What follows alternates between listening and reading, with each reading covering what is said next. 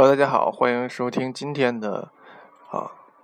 主题。我们依旧是为大家介绍普利兹克奖获得者。今天的普利兹克奖获奖建筑师，我们介绍的是汉斯·霍莱因。那么，汉斯·霍莱因是奥地利的国宝。一九三四年三月三十号出生于奥地利的维也纳。啊，他在一九四九年啊就读于维也纳的联邦工艺学院。呃，一九五八年到一九五九年，就读于美国芝加哥的伊利诺伊利诺理工学院的建筑计划系。啊，一九六零年在加州伯克利分校啊完成了这个硕士学位的学习。也就是说，我们这个啊加州加州伯克利分校是建筑学啊一个非常著名的啊院校，也是美国最有名的公立院校啊。对，所以之前我们的老师也介绍过这个，呃，我们的哈瑞老师也介绍过这个加州伯克利分校，嗯嗯，呃，随后他在这个，呃，从六四年开始，在美国、瑞典、德国等不同的建筑事务所进行工作，呃，也在维也纳有自己的一个呃小的工作室。一九六六年呢，他开始担任于呃奥地利、法国、意大利、日本等美国不同的公司旗下的一个顾问。那就这也说明他在游历了各个地区的时候，啊，获得了很多很多的养分，最后才能形成他自己独特的一种风格。啊，一九六七年的时候，在德国这个杜塞朵夫的美术学院啊任教，啊，同时在七六年到七零呃七六年到八零年期间，然后也担任于 BAU 的杂志的主编，呃。汉斯·霍莱因有一个名言，叫“一切皆为建筑，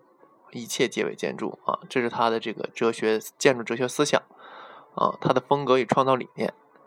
嗯，他在这个汉斯·霍莱因，呃，他了解怎样对不同的事物进行不同的处理。呃，因为维也他是维也纳人啊，维也纳人非常喜欢的戏，非常喜欢戏剧。这种戏剧呢，不同于其他的艺术啊。戏剧始终处于现实和幻想中间，啊，不断的进行交叉，啊，人如戏，人生如戏，它总在这个现实与幻想之间不断的进行，啊，穿插和交互，啊，这是一个非常大的焦点。所以，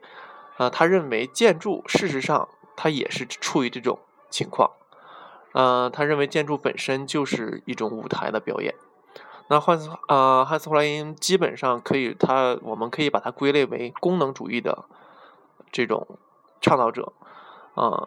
但是他的这个功能主义呢，从本质上来说是经过扩展的，啊，是他本身自己也主张，啊，主张反对传统，啊，反对传统的功能主义，啊，我们也可以看到他是一个有革新的这样的建筑师，啊。那功能主义多半局限于一些物质现象和量化方面，从来没有考虑过他所处的、所说的这种建筑非量化的因素。比如说，这种东西是无法进行描述的，比如说一种气氛，那这种气氛是我们无法量化的。还有这种舒适度这种概念。那么汉斯·霍兰因他就觉得，呃，关于这种概念。和这种气氛也是建筑不可或缺的。那他在伊利诺伊啊啊，他在伊利诺斯理工大学学习的时候，就师从这个密斯·凡德罗。那他曾经问过密斯·凡德罗，教堂和酒吧的问题啊，如何创造酒吧的氛围，如何创造教堂的抽象能力等等这些问题，都是一些呃，我觉得个人觉得是一些很难描述或很难设计的一些问题。那么，呃，汉斯·霍兰因也是做了很多有名的建筑，比如说在法国这个奥弗涅的多姆山山脚下，汉斯·霍兰因啊建造了一座火山博物馆，啊，而且在这个国际比赛中，他一一拔头筹啊，获得了这个一等奖。然后，这个建这座博物馆呢，是嵌入在泥土中，犹如一艘沉没在水里的远洋巨轮。那这个博物馆呢？它的核心是陷入地下的一个圆锥体。那么锥体的表面呢，用的是当地的这个黑色的火山岩。那么这种火山岩的岩石呢，就是取就地取材啊，这也是一个建地域建筑师一个非常有特点的一个标呃标符符号。它内内部呢嵌入的是一种非常漂亮的金属金属膜，然后这种空间呢由内到外，再由色彩的转换，都让人感觉到好像在火山口的感觉啊。它也体现了人与自然之间的关系，让我们产生了一种这个我们所谓的一种冥冥想与思考。那么汉斯·霍莱因呢？呃，我们对他可能了解的不是很多，因为他也毕竟是早期的普利兹克奖获得者啊。但是这位获得这位这个设计师，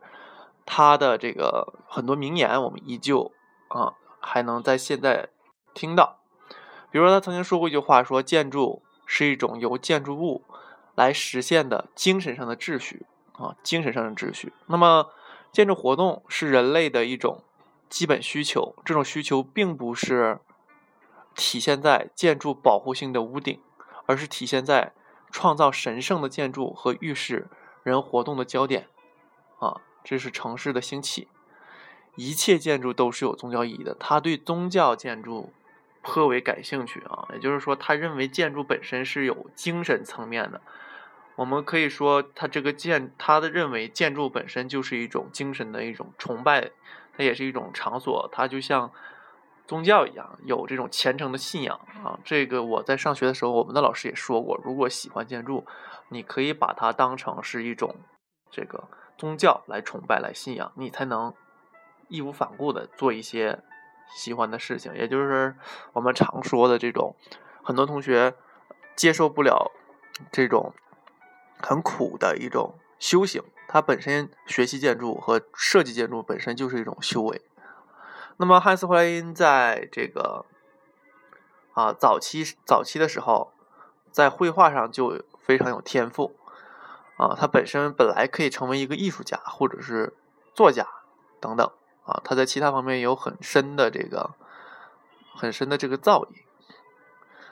嗯，那么一九七零年呢，他因为这个，在一个委托案中，在纽约啊，纽约的一个设计中，嗯，这个被 Frank Gehry 啊，Frank Gehry 呃称赞，然后呢，在这个杂志上，一九七零年二月份的头条上就刊登了他这个建筑。啊，呃，说是一个建筑师的空间感与金属匠的工艺艺术啊，创造出来的精巧的艺术氛围。这里面早期的这个评价也是对他的这个氛围的一种呃评价，氛围的一种评价。呃，他在一九八五年获得了这个普利兹克奖啊。呃，我们觉得这个呃汉斯·霍莱因他的这种。嗯，为被我们中国人呃熟知的，是因为他这个在九八年的时候跟这个奥伦鲁 PK 啊来做国家大剧院的时候，被我们中国人所熟知。那一九九八年，这个霍莱因参加了这个中国国家大剧院的一个竞赛，虽然最后获得的获奖的是保罗安德鲁，但是汉斯霍莱因的他的这个设计也给大家留下了非常深刻的印象。那么，他对这个，呃，这次竞赛有他自己的看法。他认为保罗·安德鲁的这个设计非常的张扬，造型张扬。大家也后来也看到那个巨蛋和整个长安街的这种相对严肃传统的街区来说，不是很和谐，啊，不是很和谐，会让这个游客感觉视觉线分散凌乱。他认为自己的设计要比这个安德鲁的设计要更好。当时也有很多评委认为他的设计概念比较好，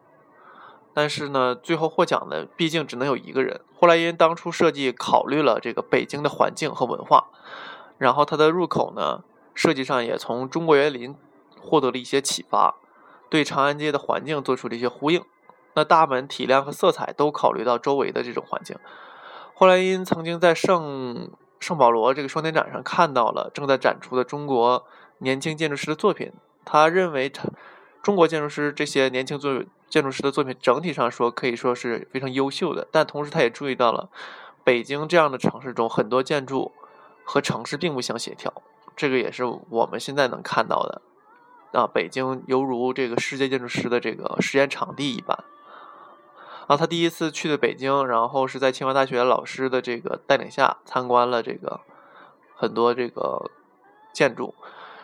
啊，那中国建筑，中国的建筑和城市发展让整个世界都非常的惊讶。这种高速的发展会出出啊，会带来很多的衍生的问题。那他认为这个。中国的城市和建筑设计应该更加的谨慎、更加耐心的规划和设计，这样才能创造出宜人的这种生活环境。啊，那这些建议呢都是非常好。啊，可是这个呃实施起来还是非常难的。虽然这个保罗安德鲁的在国家大剧院的这个方案上变成了现实，啊，而这个霍莱因的这个设计仅仅是在这个中国美术馆的奥地利建筑展上展出，